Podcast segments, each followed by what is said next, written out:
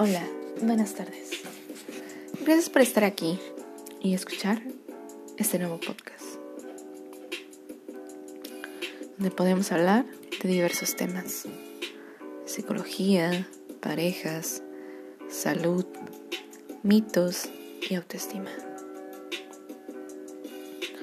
Y que esto sea una forma de aplicar la psicología en la vida cotidiana, fortaleciendo y mejorando relaciones. Que la psicología sea una forma de vida. Este es un espacio para conectar con nosotros mismos y nuestro entorno.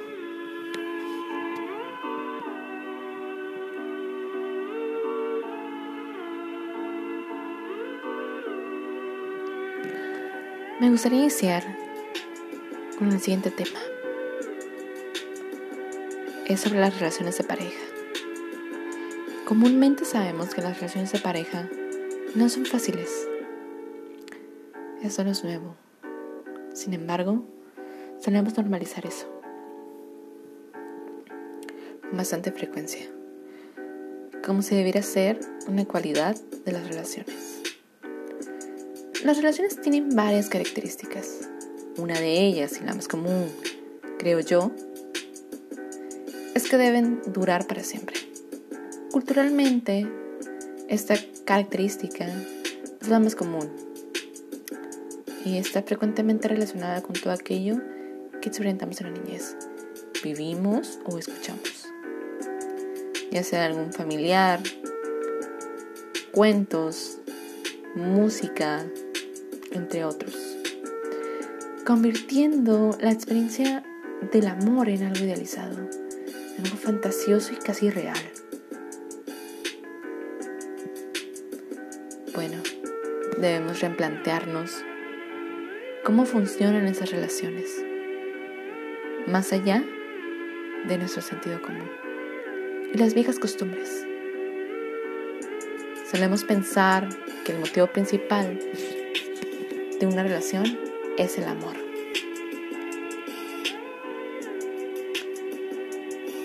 Cuando existen otros componentes, y no, no es que el amor no sea importante, sí lo es, pero no es lo único que se necesita en una relación para que ésta sea duradera.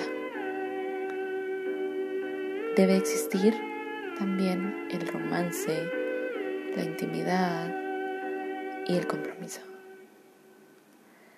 Como lo señalamos al inicio, estar enamorado no debe ser un acto pasivo, como que se limita a dejarse llevar, sin hacer nada más. Todo lo contrario, es un acto cuyo deleite hay una gran cantidad de movimiento, voluntad e intercambio. Las relaciones sanas son lineales. No debe haber una simetría. El amor no es esencialmente una relación con una persona específica. Es una actitud, una orientación del carácter que determina el tipo de relación de una persona con el mundo como totalidad no con una persona en específico, pero solemos creer que el amor gira en torno a ello. Y trata aquí del mismo autoengaño que mencioné antes. Como no comprendemos que el amor es una actividad, un poder del alma, creemos que lo único necesario es encontrar una persona adecuada y que después todo viene solo comenzamos a creer que el amor todo lo puede. En el de la media naranja, en el horóscopo, y que eso nos dicta con quién debemos estar. Las relaciones dolorosas tienen varias razones. Nos relacionamos con todo lo aprendido En una parte son un constructo social y en otra se aprende. Se nos enseña que tener relaciones más sanas de este tipo, o por lo menos este tipo de temas, deberían de hablarse desde que somos pequeños. Cuando no es así, uno va por la vida aprendiendo en cualquier parte esto. amigos, películas, canciones, la familia. Y eso se un aprendizaje que nos tendrá condicionados bastante tiempo. Por lo menos si no lo trabajamos. Solemos creer que el amor soporta todo. Es una fuerza divina, sin límites. Sin embargo, la realidad es que no es así. El amor no es ciego. Claro que hay límites. Hay cosas que no son negociables, como la dignidad, los valores, el autoestima o el respeto. Y bueno, me gustaría compartirte esta frase que me parece bastante interesante y dice lo siguiente aceptamos el amor que creemos merecer. Y esta frase me hizo analizar sobre cómo nos relacionamos con los demás, ¿no? El tipo de relaciones, ya sean anteriores, intentos fallidos, la actual. Y me hizo preguntarme qué tipo de amor he creído que merezco. ¿Qué deseo yo en una pareja? Y sobre todo, lo que he aceptado va de acuerdo con lo que quiero. Es que hay que tener coherencia. Y también si lo que busco doy. El autoestima alta o amor propio es el que nos ayuda a reconocer esas relaciones que simplemente no son sanas para nosotros y no nos aportan nada. Todo lo contrario. Nos mueven a buscar lo mejor. Y desde la aceptación. Esto nos ayuda a darnos cuenta que no somos perfectos, que no somos máquinas, que no estamos hechos a un molde. ¿Sabes algo? Eso está bien. Regresando a lo anterior, el concepto de lo que creemos que es el amor también influye en lo que permitimos o recibimos como tal. Y podemos tener una gran autoestima y seguir recibiendo un amor que no nos merecemos. Cabe resaltar que muchas veces hablamos sobre la aceptación, el amor propio.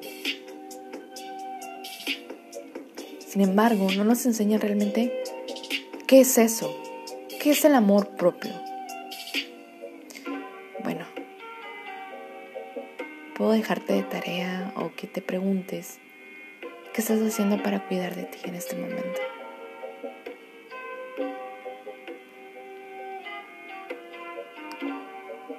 A veces podemos ver personas o personalidades fuertes y dignas de admirar que un día dicen, no puedo más,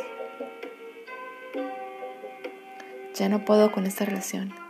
Siguen permitiendo esto, siguen viviendo con esto. Y antes de seguir continuando con esto, quiero hacer un break reflexivo y te invito a analizar lo siguiente. ¿Qué tienen en común todas tus parejas anteriores? Analizando la respuesta a esto, estaremos un paso a ser más conscientes.